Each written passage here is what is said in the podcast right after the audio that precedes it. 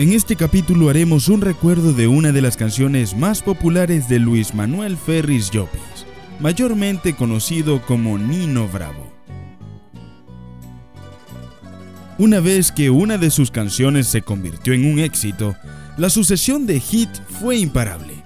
Y en ese momento también pareció que acontecería algo que luego no sucedió, que dominaría el mundo de la canción durante décadas.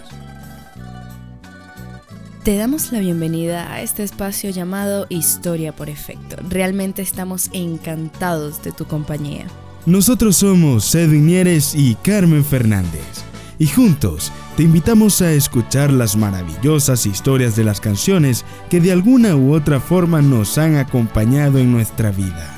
Y también anécdotas de aquellos cantantes que nos han dado tanta felicidad en el pasado, en el presente y seguirán sonando en el futuro porque, la, música, nunca muere. Fueron casi cuatro años en que los compositores le alcanzaban sus temas con la ilusión de que él los cantara. Eso podía salvarlos económicamente para siempre. Un beso y una flor, cartas amarillas, Noelia, América, América, esa será mi casa, entre otros, fueron sus impactos más importantes. Libre es una canción del álbum Mi Tierra del cantante Nino Bravo. Fue compuesta en 1972 por José Luis Armenteros y Pablo Herrero, adaptada a las características de la voz de Nino Bravo. La canción comúnmente es asociada a Peter Fischer, conocido por ser el primer mártir del muro de Berlín, al ser asesinado en 1962 a los 18 años al intentar cruzarlo.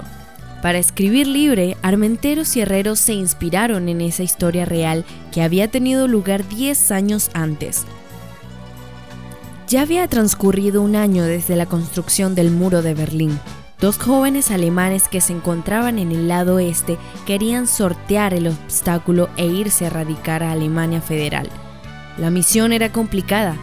Peter Fetchet y Helmut Kohlbeck pasaron varias semanas observando con detenimiento cada movimiento de la guardia, las rutinas, las diferentes características de la construcción, hasta que se les ocurrió un plan. Algo precario, pero ellos consideraban que si aprovechaban la velocidad y la agilidad de sus 18 años, podía tener éxito.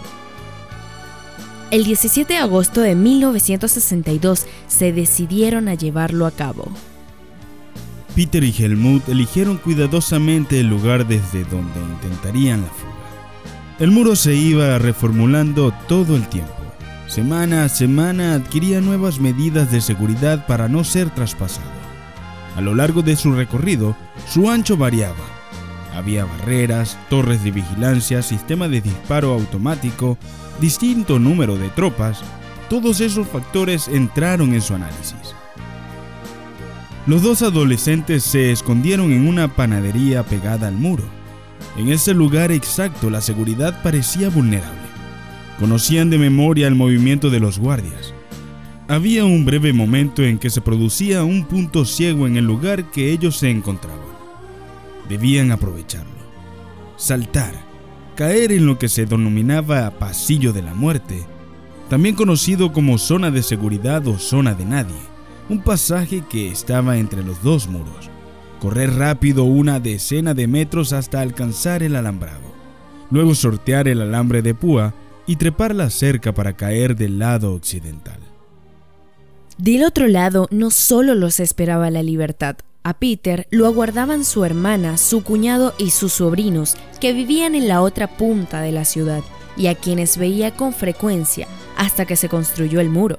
Peter obrero de la construcción, había obtenido un permiso de salida, pero a último momento le habían denegado esa posibilidad. Peter y su amigo lograron saltar sin ser vistos, pero mientras escalaban el cerco, el último obstáculo que los separaba del lado occidental fueron divisados por los guardias del lado oriental. Primero fue un grito, los chicos no giraron la cabeza y apuraron sus movimientos. Enseguida llegó la ráfaga de disparos. Helmut consiguió llegar a lo más alto del muro y dejarse caer del otro lado. Estaba ileso y en libertad. Peter fue alcanzado por una bala que ingresó a la altura de la cadera, cayendo así de espaldas contra la tierra. Quedó tirado en la zona de nadie. A su alrededor se fue formando un charco de sangre oscura. Además de los soldados de ambos lados de la división, muchas otras personas habían presenciado el hecho. Los testigos pidieron que atiendan al chico que estaba tirado. Estaba con vida pero perdía mucha sangre. La gente se fue acumulando y comenzó un griterío clamando por clemencia, pero nadie fue a asistir a Peter. Los soldados del lado occidental le tiraron un botiquín para que intentara unas curaciones preliminares. Fue una idea ridícula. El chico estaba demasiado débil y semi-inconsciente. Los soldados de ambos lados no se animaban a acudir en su ayuda. Unos días antes había habido un incidente con heridos graves y nadie se quería arriesgar. Durante 50 minutos, Peter Fletcher agonizó ante la vista de cientos de personas que solo miraron. Cuando dos soldados del lado oriental lo recogieron, ya nada se podía hacer. Peter, a los 18 años, había muerto de un balazo, procurando su libertad, tratando de cruzar el muro. Sin embargo, Pablo Herrero, uno de sus dos compositores, afirmó en una entrevista de Radio 5, no se inspiró en esa historia, fueron menos épica, mucho más domésticas, menos importante. Esto fue el producto de una rebeldía, de una generación que había nacido en España justo después de la guerra y que vivió la dictadura a base de bien y una fuerte represión que se extendió hasta el año 75, que fue cuando murió Franco. Sin embargo, esta canción es del año 72. Él estaba todavía vivo. No teníamos que mirar a Alemania, lo estábamos viviendo aquí. La falta de libertad era manifiesta. A pesar de su éxito en España, la canción tomó ribetes políticos en Latinoamérica. Prohibida en Cuba, en Chile fue adaptada como un himno anticomunista, siendo también interpretada por el ejército de Chile y se volvió popular entre los simpatizantes de la dictadura militar.